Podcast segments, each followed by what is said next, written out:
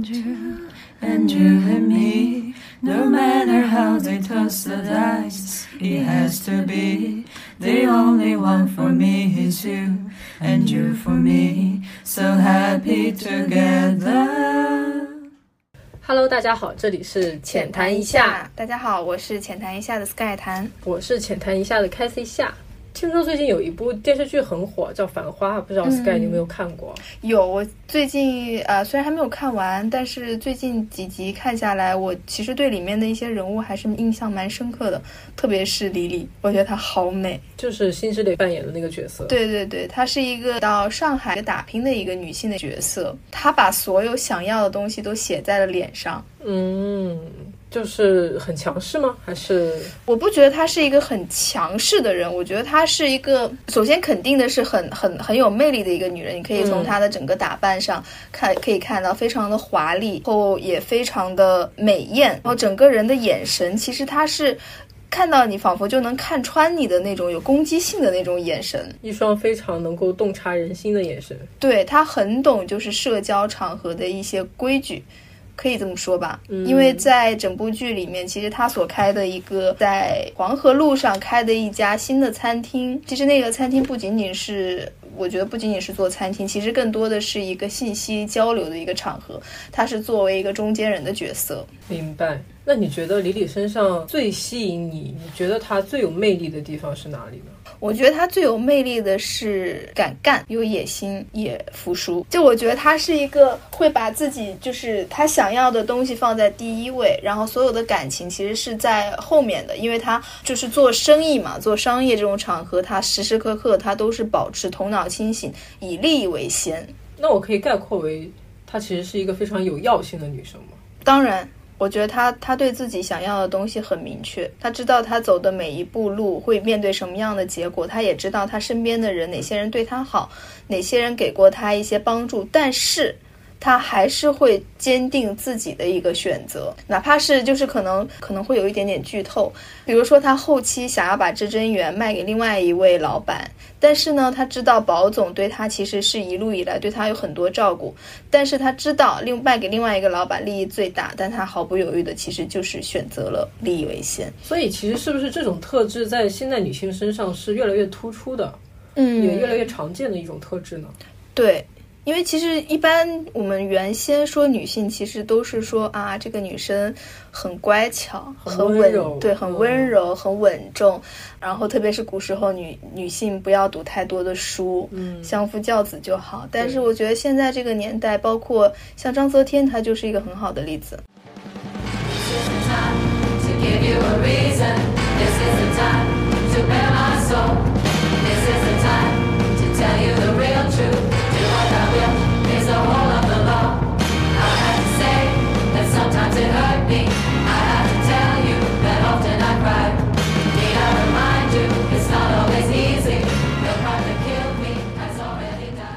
我之前有看到章泽天的新闻，就是他这几年间如何把自己从一个网红奶茶妹妹的标签变成现在其实已经是最年轻的一个女富豪之一了。嗯，是的，嗯，她其实我觉得在她这些努力的背后，她是非常明确知道自己想要什么的。之前看到新闻说，她其实在大四的时候就已经。自己控股百分之百控股开了一家公司，主要进行的一些业务就是文化产业之类的投资，所以当时的章泽天还有奶茶妹妹这两个词就已经紧紧的联系在了一起，可能跟这家公司也是息息相关的。然后之后他又跟刘强东结婚生子，然后有了自己的事业版图。他看起来就是那种非常传统，就是在他家心里是奶茶妹妹的形象。对，我觉得他的内心一定是像一个小豹子一样，就是嗯，会为了自己真的想要的事情，真的想要去做到的事业，去毫不犹豫的伸出那个利爪。嗯，我明白你的意思。嗯，其实我觉得他跟刘强东不是说谁去攀附谁，我觉得他们更像是强强联手。这可能是最好的结合吧。嗯，对对，因为我之前看过一篇采访，嗯他说他自己之前性格也非常腼腆，非常后悔错过了很多机会，嗯嗯嗯，会觉得自己为什么刚刚没有更主动一点。其实我在生活经常会有这样的感觉。嗯我们两个都作为 I 人，嗯呃，其实我也现在不是很愿意老拿 I 人和 E 人来定义自己啊。嗯但是如果是要非要这样定义的话，那我们两个作为 I 人，其实就是会因为有些话不敢说出来，有些自己想要的东西不敢表达出来，而丧失了很多机会。是的。不知道你在生活中最近有没有这样的感受？哪怕是很小的事情。其实最近好像没有就是特别明显的事情，但是我觉得我一路以来知道自己想要什么样的生活。比如说从生活上的角度来说，我想我知道我想要二十八岁结婚，三十岁生小孩。从我就是有记忆以来，我就是这么想的，然后我也这么实现了。我原来读书的时候，我想到就想来香港，我也实现了。所以你才是真正的计划型人格。但我只是想往这方面想，我知道我想要这样子去做，我我好像没有刻意的去做什么计划。嗯，但你只是先想了，你知道你要在这个年龄段做这个事情，对，你觉得这是对你最好的安排。也不知道这会不会有一种吸引力法，所谓的吸引力法啊则。可能是会有的。嗯嗯，就上天冥冥之中，你感他接收到了你的一些讯号，嗯，但其实更多的，我觉得是我大概知道自己想要什么和不要什么。好羡慕啊！我连晚饭吃几个饺子都不能确定。怎么说？最近给我比较有冲击的一件小事，就是我男朋友他有一天下晚班回来，说要我给他煮几个饺子，然后我问他那你要吃几个？他说七个，我当时就愣在那儿了。我心想，我每次自己饿的时候，我都不知道我到底要给自己煮几个饺子，我才能吃得饱。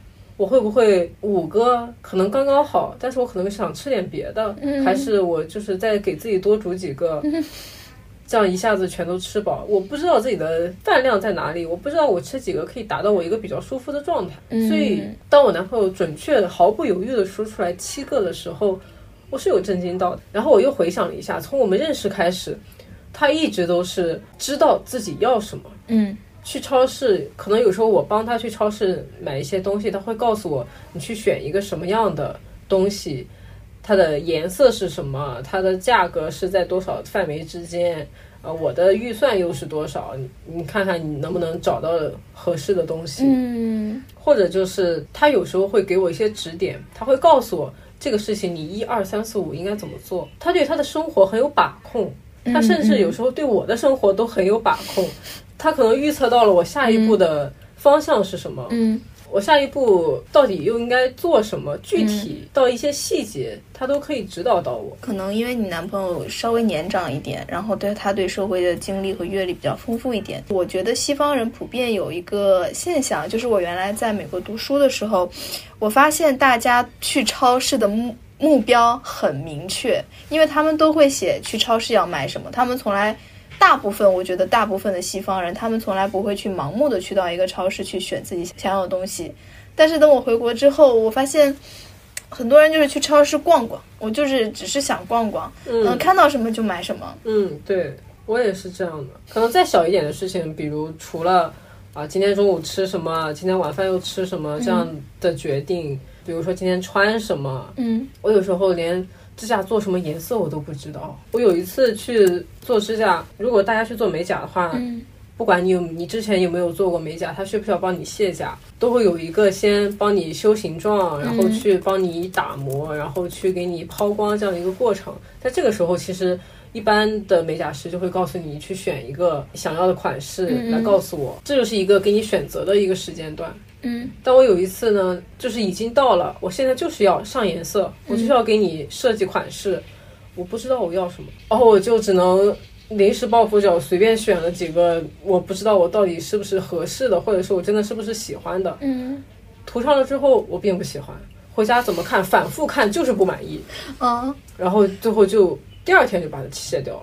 现在想起来，就是我那个时候，我连小到这么样事一件事情我都做不了决定，我不知道自己想要什么。但是你知道你自己不想要什么，那你看这件事情，我都是晚上回了家，我再去反复看的时候，我知道哦，我不喜欢这个。嗯但是，而且当时当下，我在那个时刻的时候，我感到非常窘迫。我没有办法去告诉别人我不喜欢你给我做的这个东西，对我连这种表达我都表达不出来。就是说不，对，嗯，这也是我缺乏的一点，很难拒绝，很难说不。对啊，如果我们连拒绝说不都做不到的话，嗯那我们也更有没有办法去跟别人争取我想要的东西，呃更别说在一个比如说完全陌生的一个社交场合，不跟别人聊天，可能别人有一些感兴趣的业务，我们可能正好合适。我们这样的性格，我们可以开口跟别人说，要不我们合作一下，或者我可以帮到你之类的。嗯嗯，我觉得我们好像都做不到。确实，在这方面确实有一点。但我们为什么会有这样子的一个情况？我有时候会觉得是文化带的，成长的这个文化里面带的，就是他教导你要谦卑，嗯，要低调，然后尤其是女孩子，好像你开口去求一件事情、要一件事情，是应该感到羞耻、应该感到羞愧的。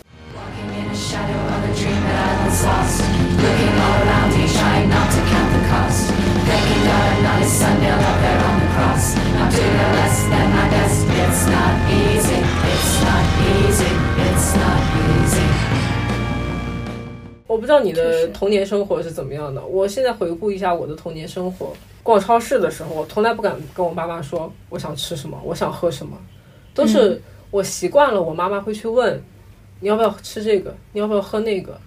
然后都行。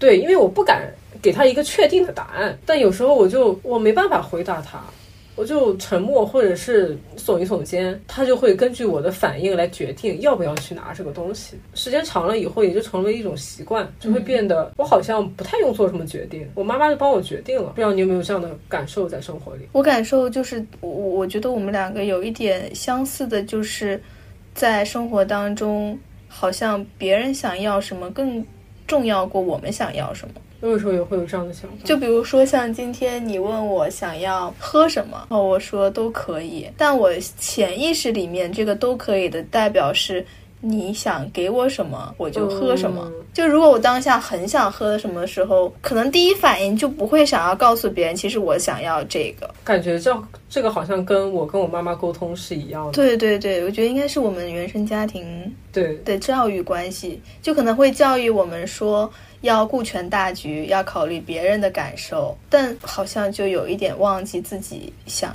想的东西。就好像我们更倾向于让别人去猜我们想要什么。嗯嗯嗯，你如果猜对了，嗯，恭喜你，非常了解我。对如果猜不对，没关系，我照样喝。啊，对对对，也不、嗯也不损失什么。对，也没有什么损失。嗯，其实这都是生活中比较小的事情。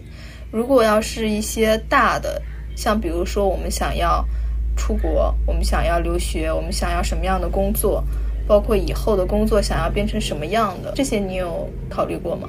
这些决定我在真的去做之前，我是没有考虑过的。那是什么样的？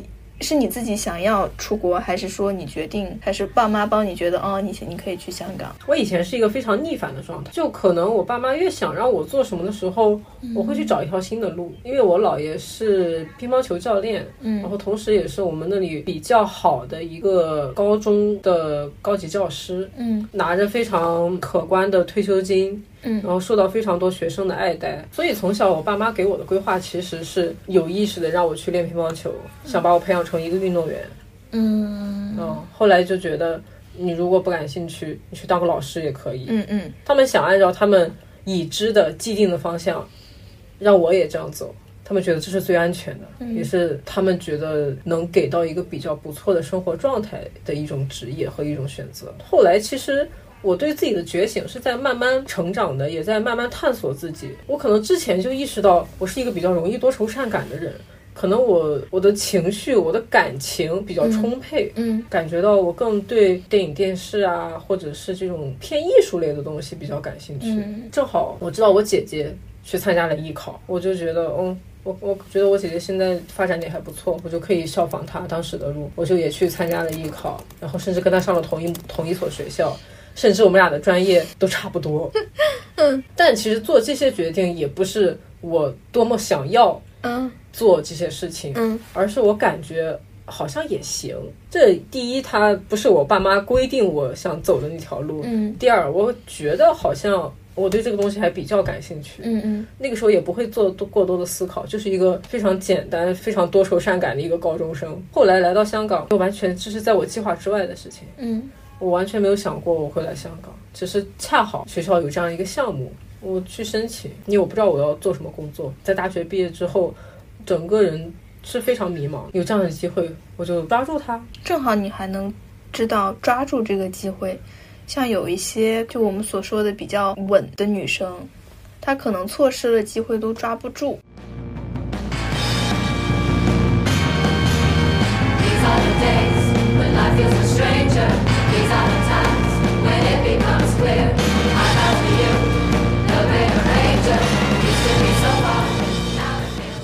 你会有类似的情况吗？我有抓住机会的。那个时候我不是在美国嘛，我很清楚的知道我去美国的机会不容易，并不是说富二代家庭可以肆意的让我在美国挥霍的那种。嗯所以我知道去到那边一定要多探索一点吧，多体验一点，可能也许我就不这这一生不会有第二次的这种经历了。所以我就会多多的去参加一些活动，后正好是因为参加活动，让我有可以采访巴菲特的机会，正好我就说有这个机会，我就说 why not 不试试，嗯，然后我就去面试了，然后正好就过了。如果那个时候我在犹豫，天呐，我现在只是一个大学生，我什么都不懂，我又没有这种金融的很强的背景，我怎么可以去做到？那我肯定就是错失机会了。所以我就觉得这是我最好的一次抓住机会的时候。所以我可不可以理解为，其实我们当时当下也并不觉得应不应该抓住这个机会的时候，我们做的唯一的事情就是没有过多去思考，嗯。我们没有去过多担心一些事情，嗯，就是机会来了，先抓住它再说。对，就像我之前反复提到的一句话，叫“认知不到，先去行动”，会不会是这样的一个情况？反而就是我们没有去做太多理性分析、逻辑分析的时候，嗯，我们做的一些决定，就成为了我们现在回头看可能非常正确的一些做法，然后也是一些让我们引以为傲的事件。是，但是逻辑现在又感觉是原来我们敢去这么做，那为什么我们现在像你刚刚提到的，我们在工作当中为什么不敢去说我们想要寻求机会合作？因为因为现在确实是我所面对的一个问题，我原来都敢去抓住机会，那为什么我现在不敢了呢？你会有这样的情况吗？我分析过自己，嗯这种情况一般出现在我在理性思考。嗯，我们想的太多了。对，如果做一件事情之前，真的一二三四五六去把他们所有的利弊、可能发生的情况，或者是我真的去做了这个事情之后，它带给我的好处，全都去设想一遍的话，嗯，我们反而就不不会去做这件事情了。是，我觉得说一句不知道恰不恰当的话，我觉得不论是女孩子或是男生，特别是女孩子，我觉得脸皮要厚。是不是所有就是有野心的女生，她们都很清楚，她们其实是想要这个结果。她们只要达到了这个结果，当然我是说在合理的情况下，只要达到了这种结果，其实过程是什么样的，受到了什么样的挫挫折，她们并不在意。所以其实就是一个以结果为导向的这种思维，其实是有野心的女孩，或者是我们普通女孩需要具备的。可能我目前没有接触到太多所谓的成功女性，嗯。但是以我们自己身边的人来看，他们身上都普遍有一一种这样的特质，就是嗯。我做我的事情，我不管别人怎么想，对，他们甚至自己可能都不会想太多，他们会去想，但是他们不是去顾虑，不是去想我做这个事情别人会怎么看我，嗯，而是去真的一步一步想，我要去做成这个事情，我要给自己怎么样的计划，或者我有哪些特质是必须要拥有的，嗯。啊，我有哪些事情是我必须要做到的，或者是又有哪些知识点我是要先储备起来的。嗯，他们可能想的是这些，我们可能更在我们的情绪思维里打转。对，因为我之前看到过一段话，就是嗯说成大事者他们的内核没有一个是温文尔雅。这句话让我想到我们共同的一个前辈，工作做得非常好，但是你跟他交流，你会觉得他温温柔柔的，看起来甚至是有一点好欺负的样子。嗯，但其实他内核是非常稳的，嗯，而且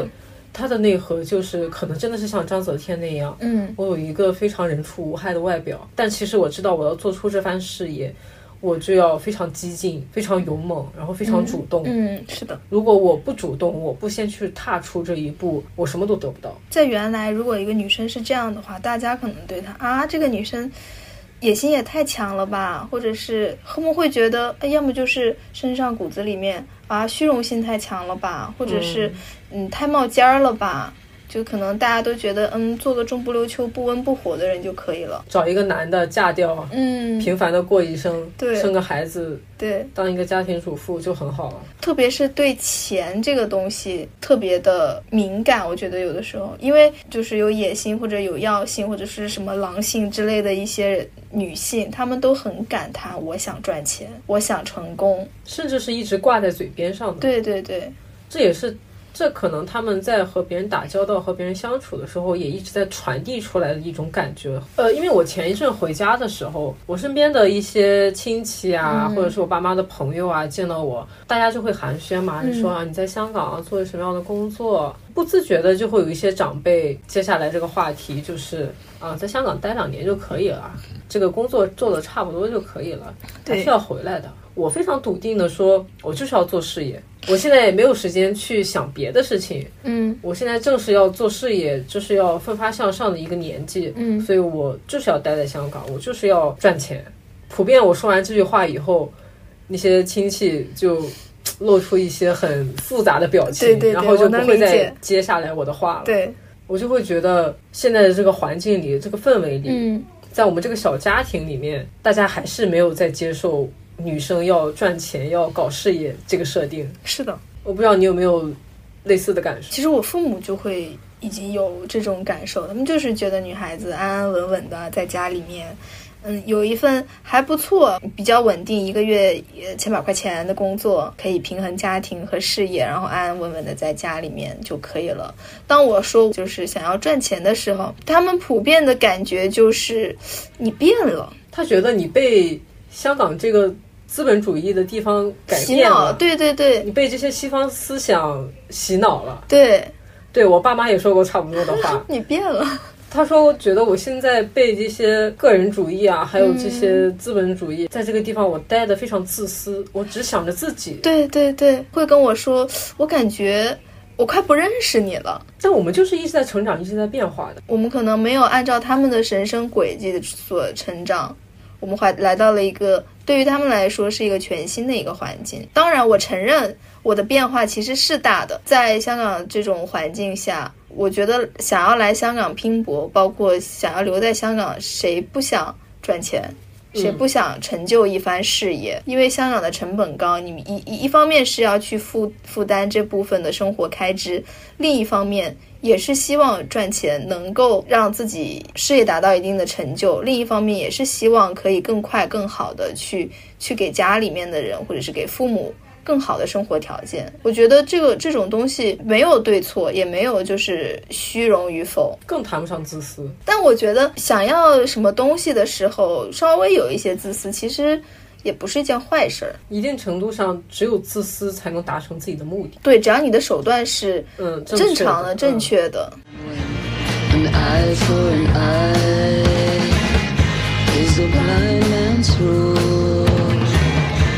I wasn't born to follow. I'm nobody's fool.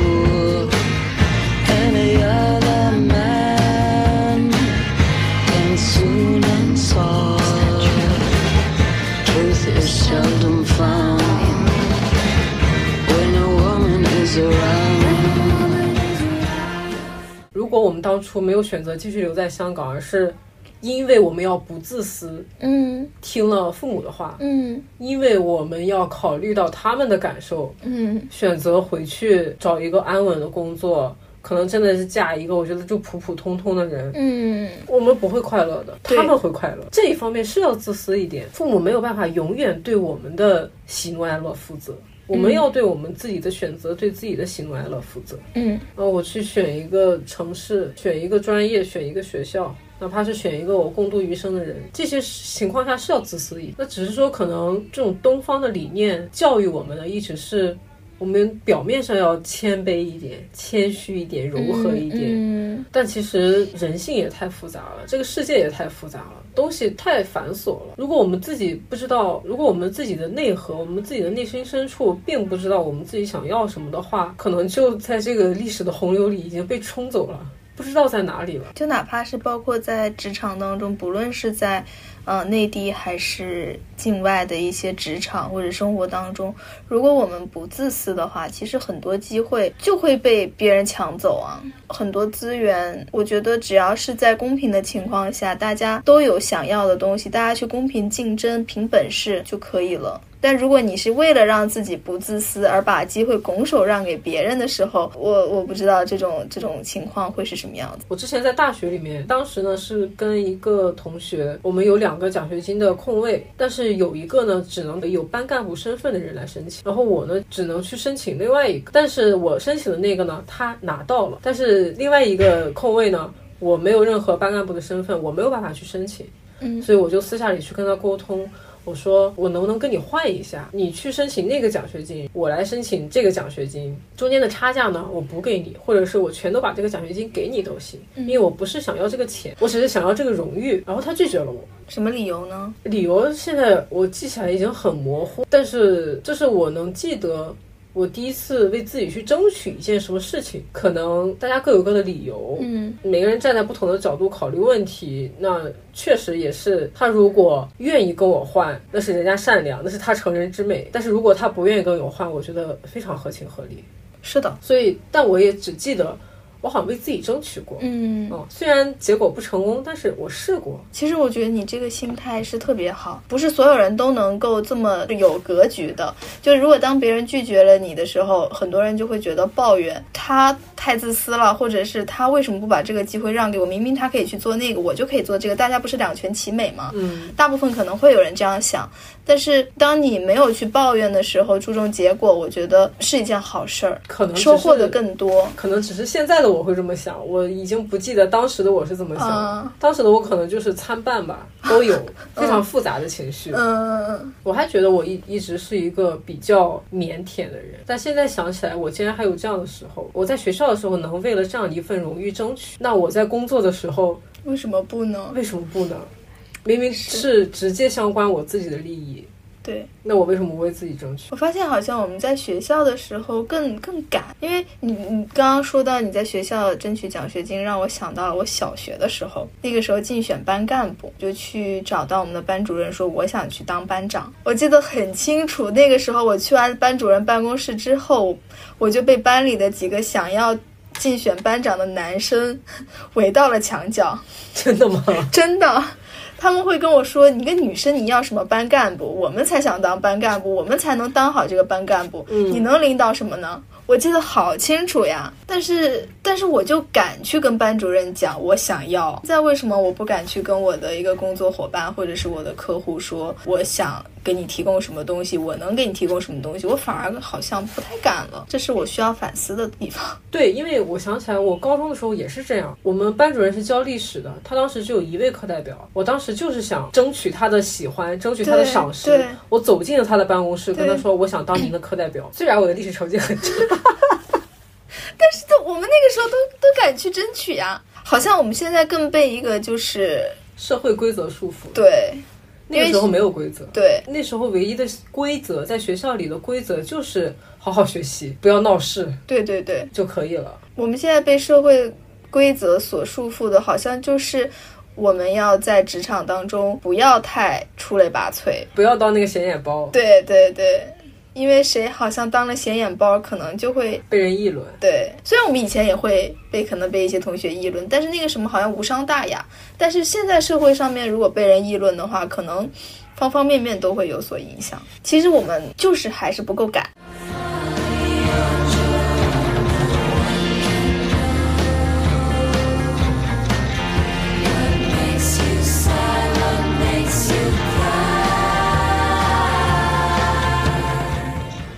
觉得我们要怎么才能敢呢？脸皮厚一点，因为我之前有想过，有时候我们就是要被迫去跟陌生人接触。但我后来总结了一点，发现我在不敢去跟这个人说出来的时候，是因为一个就是我们刚才提到过的，我们顾虑太多了，嗯。我们想设想了所有的场景，所有可能发生的事情，嗯。被拒绝、不被拒绝，但是没有结果之类之类的。另外一个就是你眼前的世界看得太清晰了，嗯。你去了，我有时候会莽撞一点。你就像如果我去跟一个陌生人说话，我可能会把眼镜摘掉，我眼前是模糊的，嗯。就好像哎，我看你没有那么的清楚，你好像只是一个人而已。嗯，我不知道你的眼睛有多大，你的肤色是怎么样的，但是我的目的就是跟你沟通。我可能眼镜摘掉以后，我连你的什么微表情我都注意的不是很清楚。嗯嗯嗯，我们这种高敏感人格就感受不到你在跟我聊天的时候的及时反应，嗯嗯，所以我就会更专注于我的表达。我不知道你有没有 get 到我说的那个意思？我懂你的意思，让我想到了就是在网上很火的一句话，其实这个世界就是一群草台班子，就是非常巨大的一个草台班子。对，如果我们都把大家想的就是个草台班子，然后把一些我们曾经觉得很闪闪发光的一些行业或者是人物，把他们那些东西都祛魅掉，其实好像容易了很多。还有一点是，我有在考虑，为什么像我们比如说在电视上看的那种社交场合里面都有酒，会不会酒其实就是一个助推力？有可能，大家好像不敢干什么之前，先喝口酒，胆子就起来了。壮壮胆。对，壮胆。因为我好像真的之前有一点这样的感觉，在一个社交场合里面正常喝酒之后，我确实变得有一些话更敢说了。然后我也更不会去在乎别人是什么反应，你那个时候更专注于自身，你的大脑自动屏蔽掉外界所有的一些嘈杂的声音，嗯嗯然后就像我们戴那个耳机，它那个消除背景音一样，有时候喝酒会给我带来那样的一种感觉。嗯，所以，是不是有的时候，如果真的需要适度的给自己一些助推，或者有些人会用别的方式，比如说去健身，就是让你的这个整个人调动起来，对，或者是你喝咖啡，或者是其他一些别的，只要你摸索出来，你觉得对你的身体有益，同时还能给你一点小小的帮助，对，这样的外界因素，可能就会把你推上一个你不知道会发生什么的新的台阶。你说的很有道理。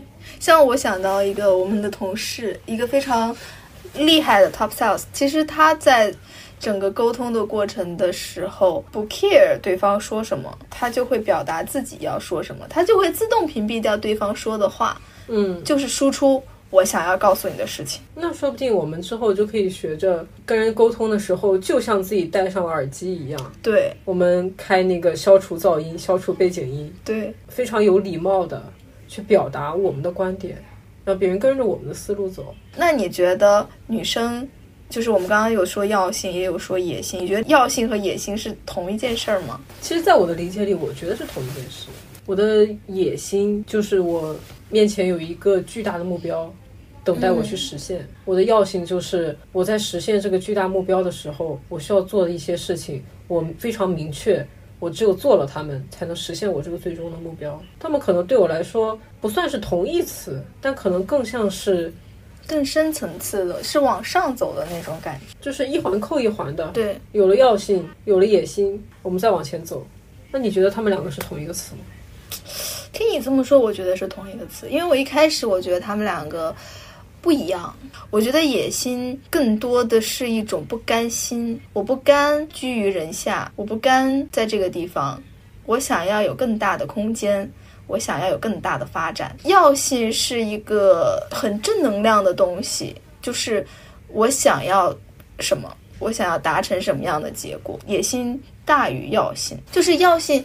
他可以说通过一些手段去慢慢实现，你知道要怎么做。但是野心有有些人可能想要的东西太大，但是他的实力跟不上他的野心，所以野心它是一个，我觉得它褒贬都有的一个词语。想要什么样的野心，就能成就什么样的事业。但是药性可能就是呃，短期内呢你能看到的一个结果或者是一个目标那其实我们说的这两个理解是可以相互总结的，是可以相互融合的。对。像我说的，野心是一个巨大的目标，药性是我在实现这些目标的过程中、去一步一步要做到的事情。对对对对，所以其实归根到底，我们的理解是差不多的。对，如果我要具备这种特质，有野心、有药性，我去达成我这个巨大的目标，你觉得最明显的一个表现形式是什么？比如说从对方的说话啊、谈吐啊，他平常处理工作啊，还是他在社交场合啊的行为举止啊？一般我觉得像这种特性都其实是埋在心里面的。嗯，就是我想，我我我不会说我把我的野心写在脸上，我有野心这样子，太有那种目的性了。嗯否则的话，我觉得最最可能真正有实力的人，他们会把这些东西埋藏起来，但是又很谦虚，让你感受不到他的那种攻击性，然后默默的就把这些事情达成了。在我的理解看来，其实就是我句句不戳要害，但我其实又句句点到了要害，嗯嗯，这样的一种感觉。是的，Who's that Cheshire grin? Take it like a man. Keep what's yours.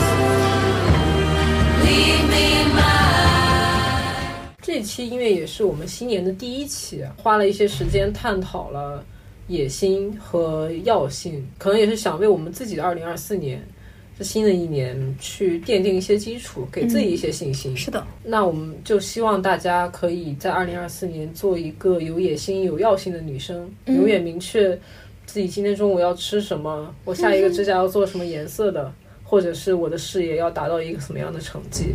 是的，不仅仅是要有野心，也是要就是努力去配得上你的野心，并且你要觉得我是值得的，我是配得上这些东西的，这种高配得感同时结合起来，那这样子可能就所向披靡。